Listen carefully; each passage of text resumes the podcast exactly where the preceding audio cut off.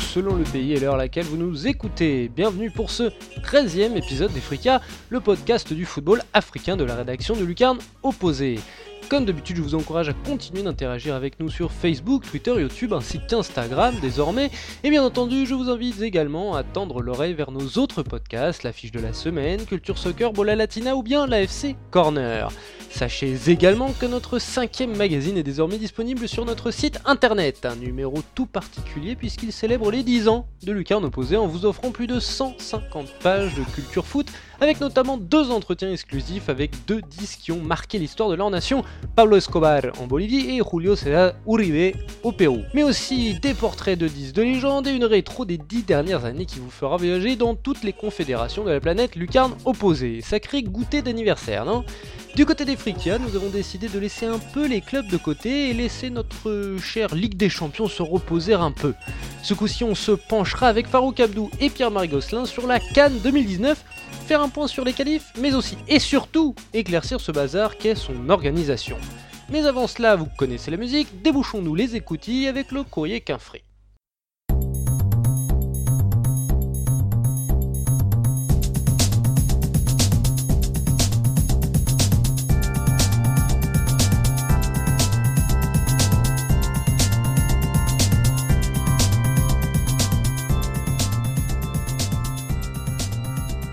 Vous allez rire, parlons pour commencer un petit peu de la Ligue des Champions d'Afrique. Les tours préliminaires ont d'ores et déjà débuté, offrant comme de coutume leur lot d'élimination surprise, à commencer par le demi-finaliste de l'édition 2018, l'épatant club angolais de Primero de Agosto, qui a trébuché d'entrée face au Congolais de la S Auto, dont c'était là la seconde participation à l'épreuve Rennes. Citons également le Soudanais Almeric, habituel cadre continental piqué mortellement par le Viper SC ougandais. C'est la deuxième élimination consécutive à ce stade pour les Diables Rouges d'Omdurman. Enfin, outre le Primero de Agosto, d'autres surprises du cru 2018 n'ont pas réussi à renouveler l'exploit. Le Botswanais Township Rollers, d'abord vaincu au penalty par le modeste Bantou FC du Lesotho, ensuite Mbaban Swallows d'Eswatini, l'ancien Swaziland, battu très sèchement par le Simba SC de Tanzanie, 8 buts à 1 sur l'ensemble des deux matchs. Toujours difficile de confirmer une belle année pour un petit. Le prochain tour de qualification nous offre enfin de bien belles affiches, notamment des TP Mazembe, Sesco United et Club africain Halilal, tout bonnement alléchant. Un petit mot de la Coupe de la Confédération tout de même, qui a vu les Marocains du Raja Casablanca être sacrés champions devant les Congolais de la S Vita. On n'en dit pas plus, Farouk et Pierre-Marie nous ont fait un récap écrit parfait sur la finale à lire sur notre site. En Algérie, le toujours très bon DZFoot.com nous relate que le président de la Fédération algérienne de football, Kiredine Zetchi, a animé ce 5 décembre une réunion de travail avec les représentants de clubs de deux championnats professionnels. Après avoir resserré les boulons en ce qui concerne les problèmes financiers du football algérien, puis recadré les plus gros clubs du pays, coupables selon lui d'oublier les principes de démocratie inhérents à la bonne gestion du football algérien, M. Zetchi a enfin appelé toutes les instances nationales à en finir avec la culture du téléphone. Nous pouvons nous appeler pour les Aïd, mais la gestion des affaires entre les clubs et la fédération et la ligue ne doit pas exister, a-t-il déclaré ajoutant que les clubs doivent dorénavant s'adresser aux instances par écrit, et nous sommes dans l'obligation de répondre dans un délai raisonnable. Le président de la Ligue assiste au bureau fédéral, et il vient avec les doléances des clubs, mais cela doit se faire sur la base de documents officiels, et non sur les on dit. Nous sommes là pour défendre l'intérêt de ces derniers, a-t-il conclu. En championnat, l'USM Alger domine les débats de la tête et des épaules au bout de 15 journées, reléguant son premier dauphin, la jeunesse sportive de Kabylie, à 7 longueurs. Englué à la 9ème place, le MC Oran vit toujours, selon DZFoot.com, des heures troubles puisque ses supporters réclament le départ du président Beladj Ahmed Baba, ainsi que la reprise du club par l'État. Plus à l'est, en Tunisie, le CA Bizertin n'est pas beaucoup mieux loti selon le site kawarji.com. Pourtant auteur de performances sportives tout à fait honorables, les jaunes et noirs ne parviennent pas à se sortir de terribles difficultés financières. En signe de protestation, et après avoir de nouveau ajourné l'Assemblée Générale Élective du club, le comité directeur a appelé à la tenue d'un sit-in le dimanche 9 décembre devant le gouvernorat de Bizerte. Au classement, les requins du Nord occupent donc après 10 rencontres une belle seconde place partagée avec le club sportif faxien, seulement devancé d'un petit point par l'Espérance Tunis. Rapprochons-nous gentiment vers les sélections, voulez-vous, histoire de, faire une transition souple et puis agréable quoi. car pour les clubs du monde entier, voir un joueur de son écurie fouler les pelouses d'une Coupe du Monde, ça rapporte gros le petit Toria guinéen, dont on a beaucoup parlé sur euh, Efrika et Lucarno Posé, a ainsi empoché la bagatelle de 250 000 dollars suite aux titularisations de son gardien sénégalais Khadim Ndiaye, une somme tout à fait conséquente pour les Rouges de Conakry. Mais à ce petit jeu, les clubs tunisiens et égyptiens s'en sortent encore mieux. 2,7 millions de dollars côté égyptien, en grande partie répartis entre Al-Ali et Zamalek, c'est tout à fait logique, et 2 millions pour les Tunisiens, partagés entre le club sfaxien, l'Étoile du Sahel, l'Espérance et le club africain. Les riches sont donc encore plus riches. Tiens, ça me rappelle un truc récent, ça, un truc avec du jaune. Oh, je sais plus. Bon, bref. Avant de parler de la canne masculine, n'oublions pas la canne féminine, remportée le 1er décembre par le Nigeria. Les Super Falcons, visiblement il n'y a pas de femelles chez les Aigles, se sont imposés au tir au but face aux Sud-Africaines. Les deux équipes seront à la Coupe du Monde en France l'an prochain, accompagnées par la médaille de bronze, le Cameroun, du grand classique pour ce continent. Les Africaines ont donc clairement surorganisé et joué cette canne ghanéenne de 2018. Voyons maintenant comment s'en sortent les gars avec la leur prévue pour 2019.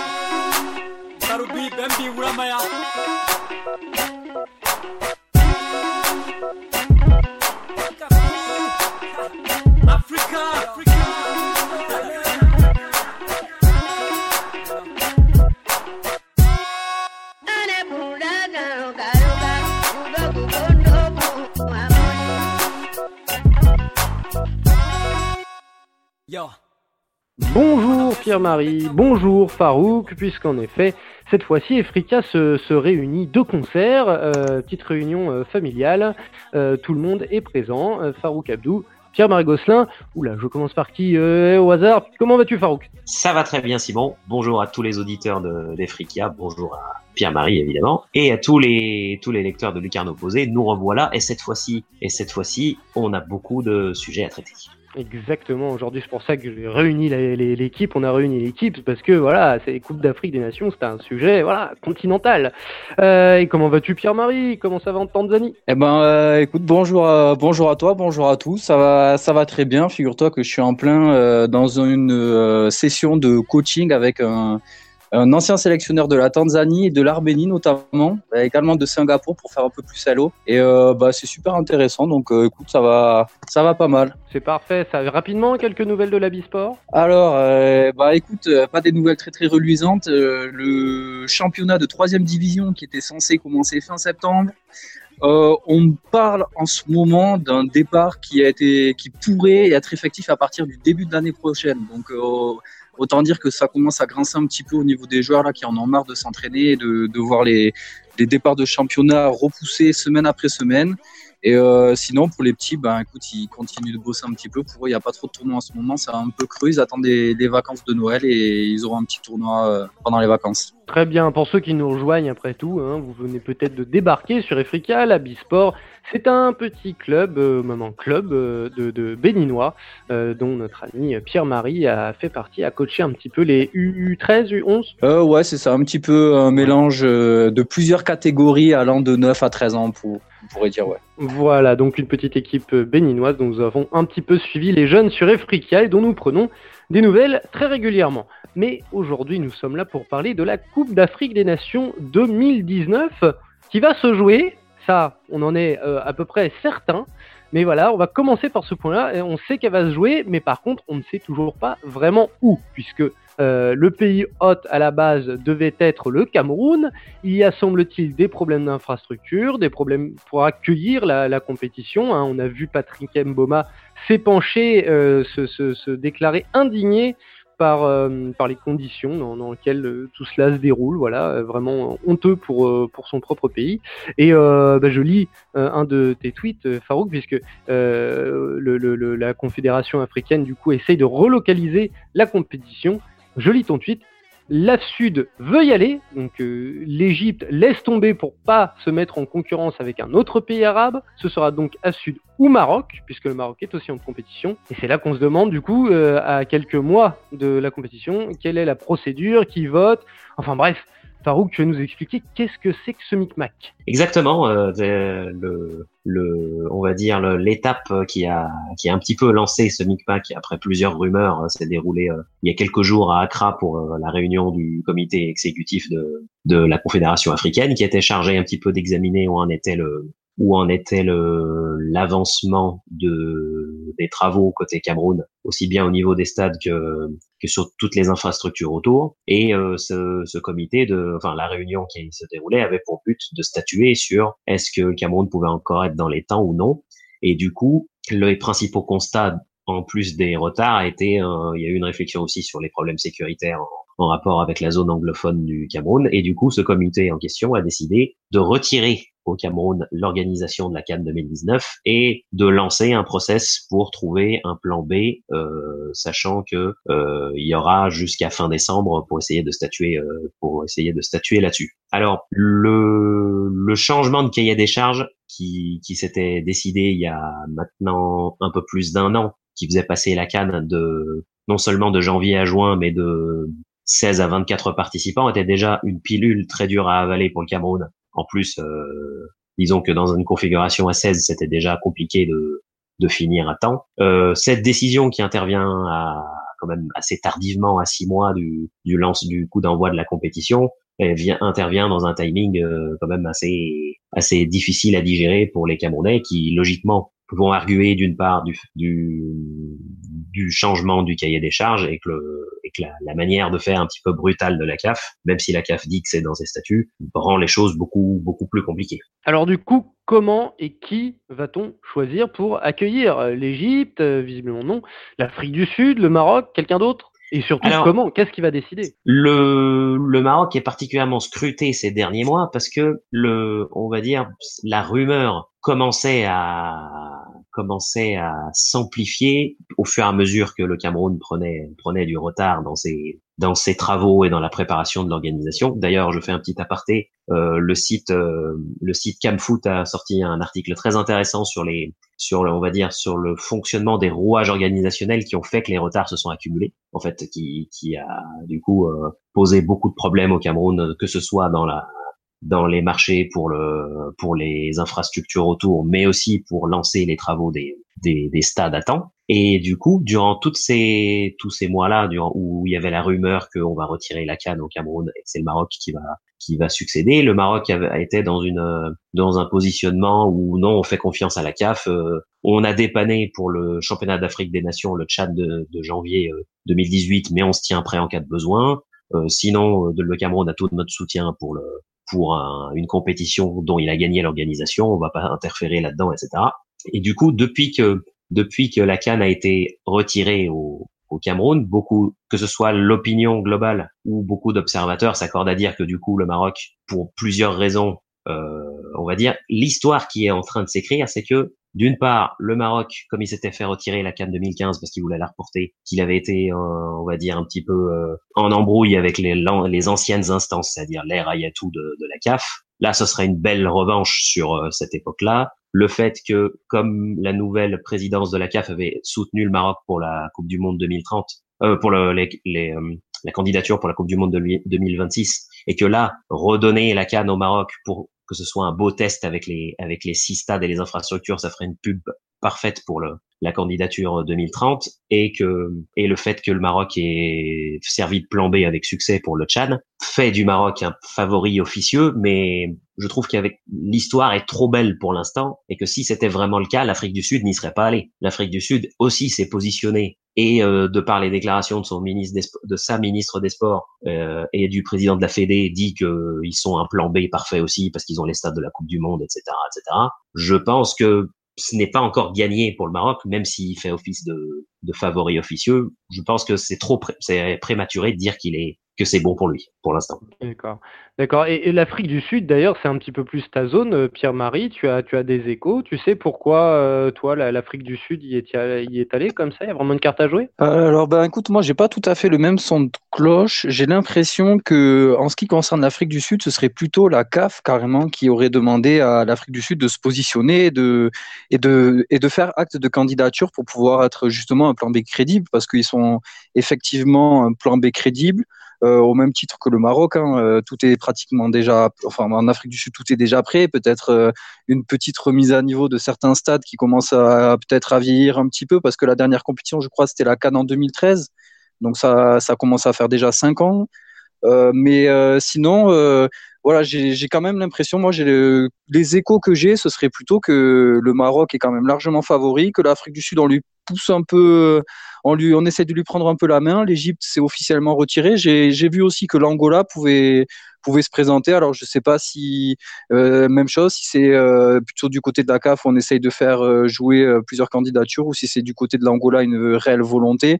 J'en suis pas sûr. Je viens de voir passer l'autre jour des photos d'un stade qui avait été construit pour la dernière Cannes en 2012 et qui est dans un état pratiquement à l'abandon donc c'est marrant c'est des tribunes complètement neuves avec une pelouse qui n'est même plus une pelouse d'ailleurs qui a un champ qui est un, terrain vague. Et euh, donc voilà. Donc euh, après, euh, est-ce que ce sont des rumeurs Est-ce qu'il faut être plutôt comme Farouk, un peu pessimiste, enfin un, peu prudent, pardon, pour dire que le Maroc n'est pas encore officiellement le, prochain hôte de la de la Cannes? Moi, moi, j'aurais quand même tendance à, croire un petit peu plus ce que je dis de mon côté avec avec le Maroc qui est largement favori et les autres qui sont un petit peu là pour faire de la figuration et donner un semblant de de compétition. Très bien. Et du coup, parce que c'est voilà, on le sait donc il y a déjà un, petit, des, des embrouilles, c'est déjà un peu compliqué pour savoir qui euh, est candidat, euh, avoir un message clair. Et est-ce qu'on a par contre une, une, date arrêtée, une deadline, comme on dit, une ligne morte pour, euh, pour, pour, pour, savoir qui sera choisi? Alors, je veux pas dire de bêtises, je vais quand même demander la, la confirmation de Farouk, mais il me semble que c'est deux mois ou trois mois de procédure pour pouvoir préparer les dossiers de candidature et les présenter. Et juste pour rajouter un petit peu au micmac, parce que c'est vrai qu'on n'en a pas encore du tout parlé, Là où c'est encore plus problématique pour la CAF, elle est en train de se lancer dans un jeu un petit peu dangereux, c'est que euh, apparemment, ils auraient annoncé du côté de Accra que la, donc la Cannes 2019 ne serait plus au Cameroun, donc probablement au Maroc ou à, l'Afrique du Sud. Par contre, la Cannes 2021 qui était prévue pour être en Côte d'Ivoire serait donnée à son tour au Cameroun. Et la Côte d'Ivoire aurait, elle, la Cannes de 2023 et la Guinée qui était prévue en 2023-2025. Donc, euh, grosso modo, on décale tout de, deux ans, on trouve un, pays euh, de secours et puis on décale. Mais euh, les Ivoiriens, ils sont pas du tout d'accord. Ils, enfin, ils ont répondu à un appel d'offres pour une canne en 2021, donc ils voient pas pourquoi on change les règles du jeu. Le Cameroun a accepté qu'on change les règles du jeu, qu'on passe de de 16 à 24. Voilà, peut-être que d'autres pays n'auraient pas accepté ça. En tout cas, voilà, ça à mon avis, c'est ce n'est que le début de l'histoire de la saga de, des prochains hôtes de la Cannes et en commençant par celle de 2019. Par tu nous confirmes ce long process parce qu'on rappelle que euh, cette fois-ci la Cannes passe donc euh, à 24, tu l'as dit, et qu'elle ne se jouera pas en janvier, elle se jouera en juin. C'est bien ça. Effectivement, pour étayer deux points qu'a évoqué Pierre-Marie. Le premier sur le fait que entre guillemets peut-être que l'Afrique du Sud est un peu prise par la main pour qu'il y ait une espèce de process et de concurrence. C'est une rumeur qui, euh, c'est une, c'est un point de vue que beaucoup de gens semblent avoir aussi, que, que du coup c'est la CAF qui voulait, enfin de base qui, qui avait estimé que ce serait le Maroc, mais qui veut quand même essayer de faire une espèce de process de remplacement pour le plan B. Euh, ça, c'est une thèse que j'ai entendue de mon côté aussi, même l'a entendu euh, un peu partout. De, mon côté aussi, j'en ai entendu parler. Je, reste quand même prudent parce que j'ai du mal à, à croire que, que l'Afrique du Sud, euh, surtout, même si, même s'il a organisé des compètes récemment, prendrait ce rôle de faire valoir pour euh, pour une sorte de choix un peu choisi à l'avance. Et l'autre point que PM a évoqué, c'est aussi ouais, le fait que les Ivoiriens euh, ont pas l'air de trop apprécier ce, cette, euh, ce bricolage qui est en train d'être proposé, tout décalé de deux ans. Euh, de ce que j'ai vu passer aussi, ouais, ils ont pas l'air. Euh, eux, c'est ils ont ils ont tout préparé ou ils sont en train de préparer pour 2021. Ça, tout décalé de deux ans, ça a pas l'air d'être dans leur plan. Donc je pense que les imbroglios ne font que commencer. Oui, affaire à suivre donc. Euh, mais pour cette euh, jouer, pour jouer pardon, cette euh, Coupe d'Afrique des Nations, eh bien, il faut des équipes. Et pour avoir des équipes, ces 24 équipes, il faut des qualifications. On va se pencher un petit peu dessus. Et moi, il y a un premier point, du coup, en relation avec tout, tout, cet imbroglio, comme tu le dis, un point que j'aimerais éclaircir, c'est que le Cameroun, en tant que pays est qualifié d'office. La compétition ne se jouant pas au Cameroun, le Cameroun reste-t-il qualifié d'office? Et le futur, alors bon, c'est bon pour le Maroc qui est assuré d'être qualifié, mais au cas où ce serait l'Afrique du Sud qui est encore en, en, balotage, favorable mais en balotage, euh, et qui est-ce qui, se retrouverait du coup qualifié euh, Non, bah, alors du coup oui, effectivement le Cameroun a joué quand même la phase de qualification euh, comme, euh, comme si de rien comme s'il n'était pas qualifié d'office en fait. Donc ils étaient dans le même groupe que le Maroc, le Malawi, tant que je ne dise pas de bêtises, les Comores et le Malawi effectivement. donc le Cameroun est en phase de se qualifier en deuxième position derrière le Maroc. Le Maroc a 10 points, le Cameroun en a 8. les Comores en ont 5. Le dernier match, c'est un Cameroun-Comores au Cameroun. Donc, on peut penser que dans tous les cas, le Cameroun devrait être qualifié à la prochaine CAN, donc ça ne devrait pas avoir d'incidence. Le Maroc qui était également qualifié, ben, peut-être que ça va ouvrir une place pour euh, un meilleur troisième. Là, euh, de toute façon, tant qu'on ne pas le pays organisateur, on ne peut pas savoir en fonction de s'il est déjà qualifié ou pas euh, lors de la qualif. Donc c'est pas encore réglé, mais le Cameroun devrait quand même s'en sortir.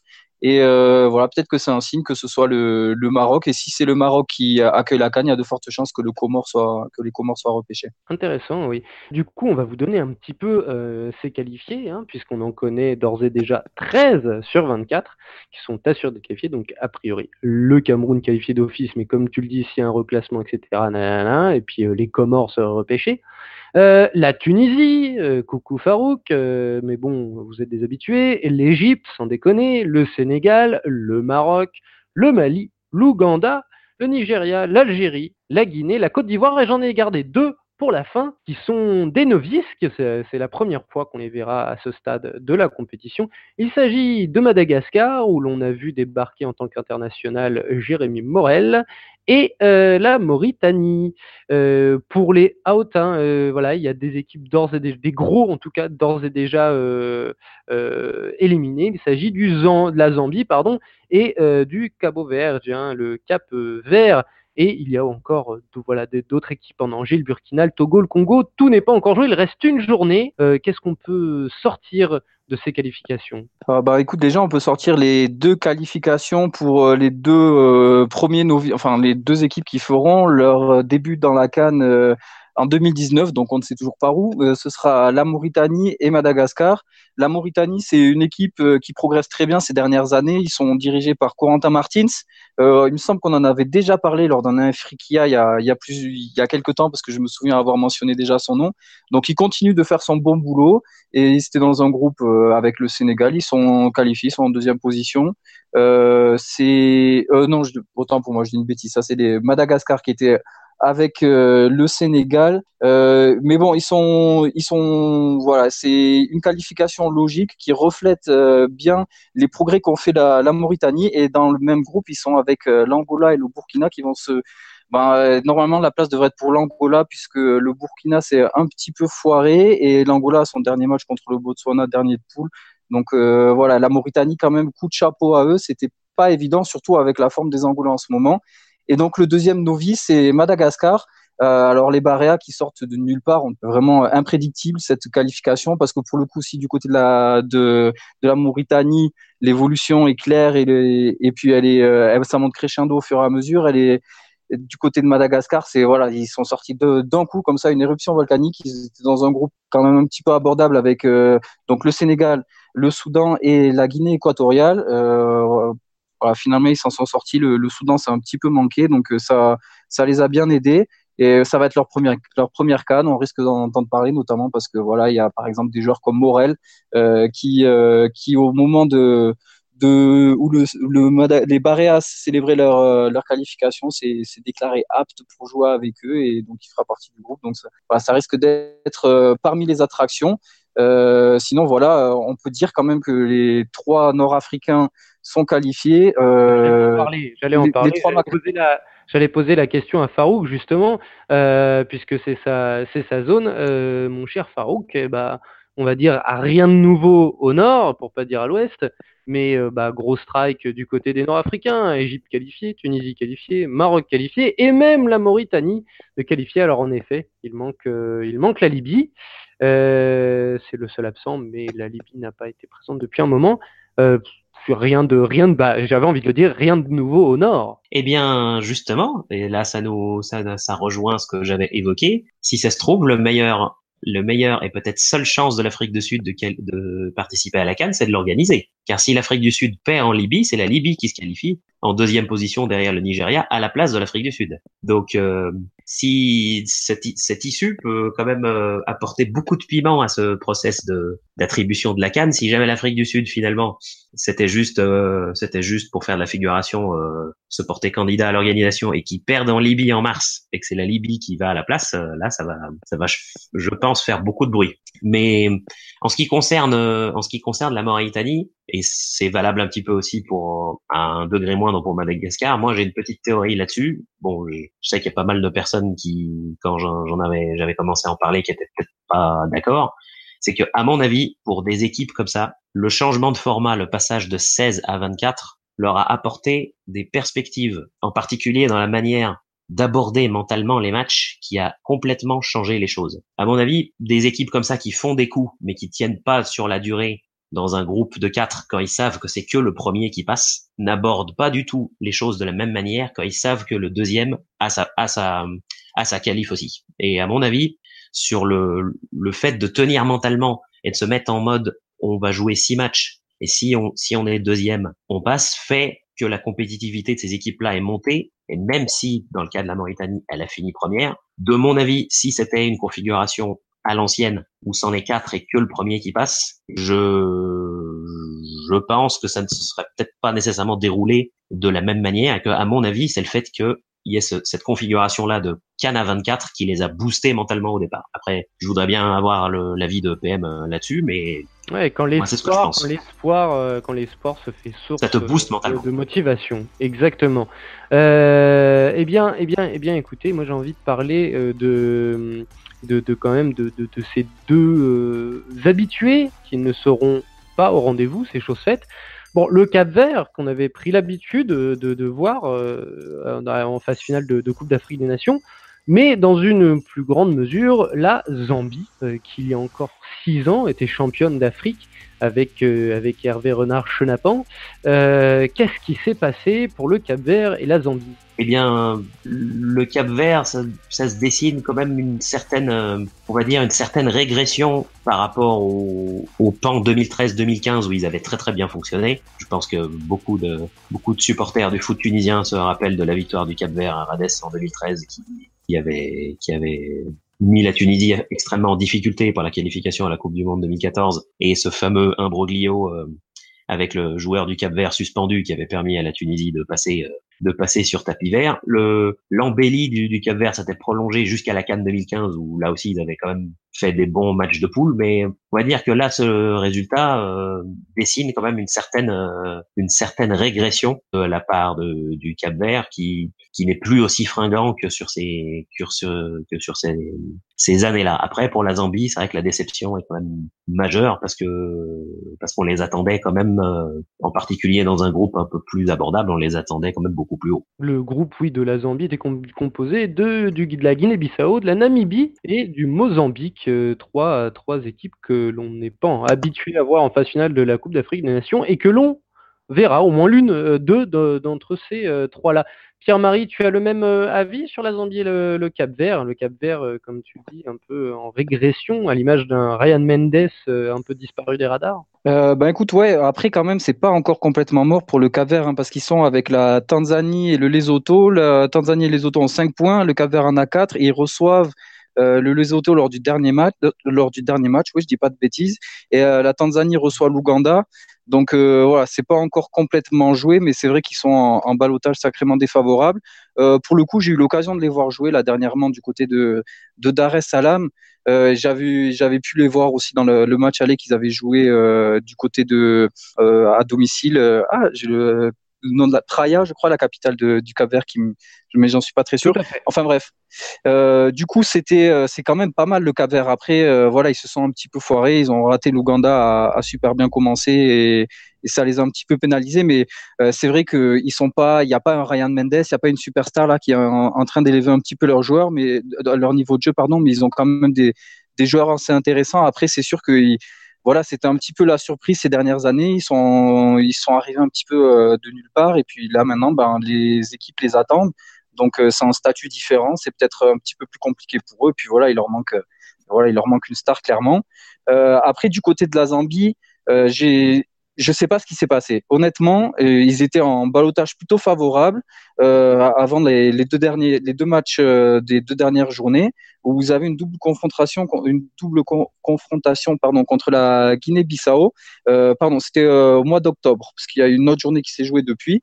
Et ils gagnent le match chez eux assez facilement, en jouant très bien. Euh, plein d'occasions, ils, se mettent un petit peu en danger sur la fin parce qu'ils n'arrivent pas à faire le break.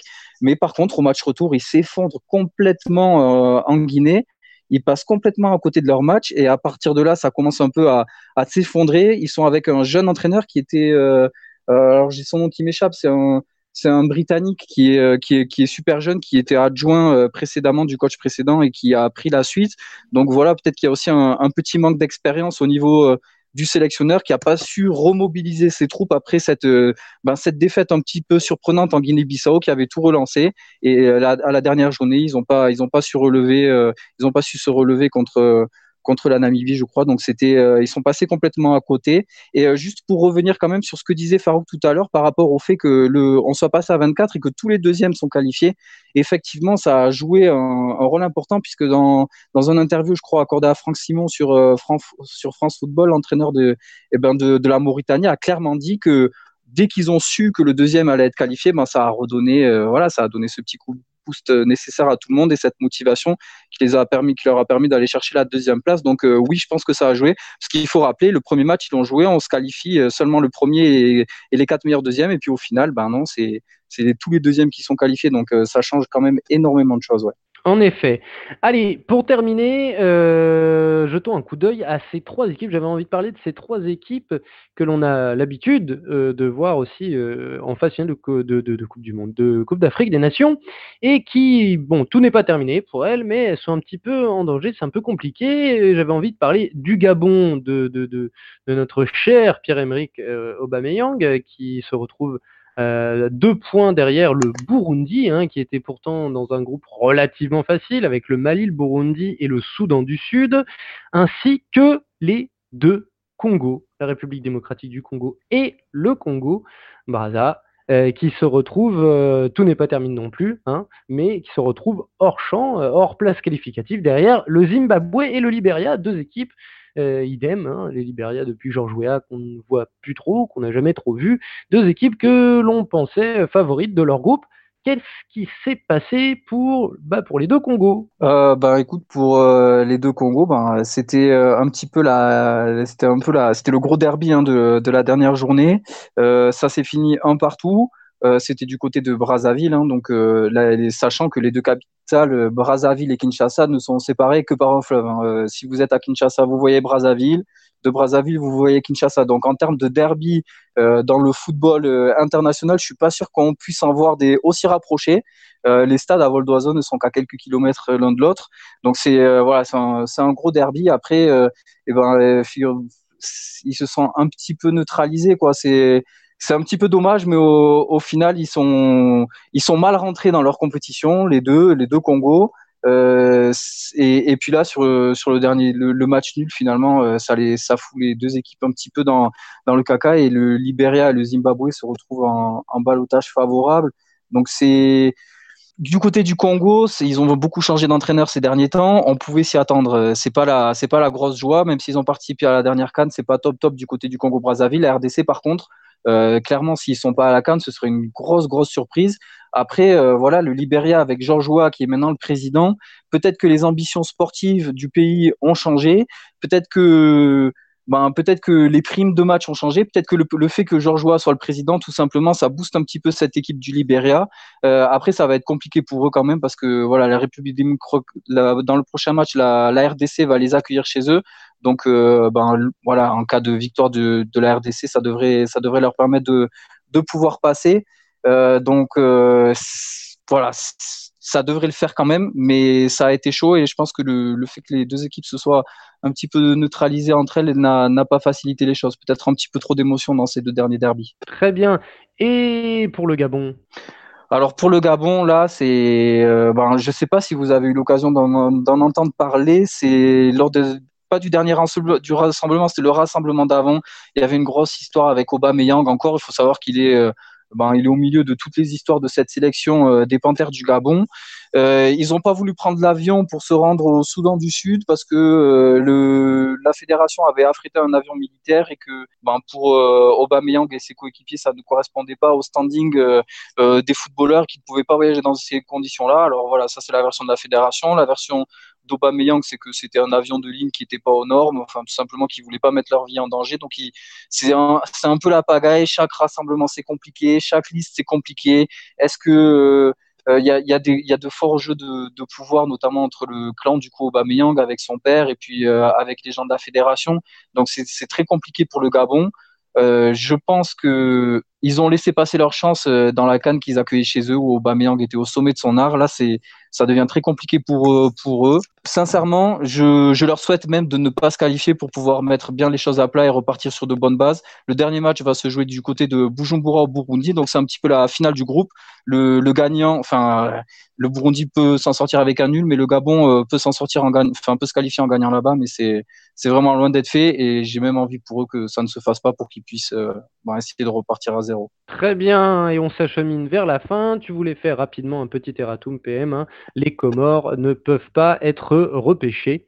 Donc euh, voilà, par rapport à ce que tu as dit au début. Euh, un dernier mot sur ces qualifications et cette canne, Farouk? Eh bien, l'incertitude, euh, l'incertitude de l'organisation fait que fait qu'il est difficile de difficile de se projeter. Et puis, comme euh, il faut différencier les équipes avec beaucoup de certitude des équipes en phase de reconstruction ou de celles qui repartent de zéro à quelques mois du à quelques mois du coup d'envoi, ça va être extrêmement ouvert peu importe où est-ce que ça va se jouer et je pense que ça va être intéressant à suivre. Très bien, et pour toi PM, on se quitte avec toi, tu as le dernier mot. Enfin, j'aurai le dernier mot, mais tu as l'avant-dernier. Eh ben écoute, si je peux avoir un dernier mot quand même, on n'en a pas trop parlé, c'est le Bénin, mon cher Bénin, qui, euh, ben, était à deux doigts de pouvoir se qualifier. Ils ont réussi un exploit en battant l'Algérie chez eux, en se mettant dans une position incroyable à pouvoir se qualifier à deux journées de la fin.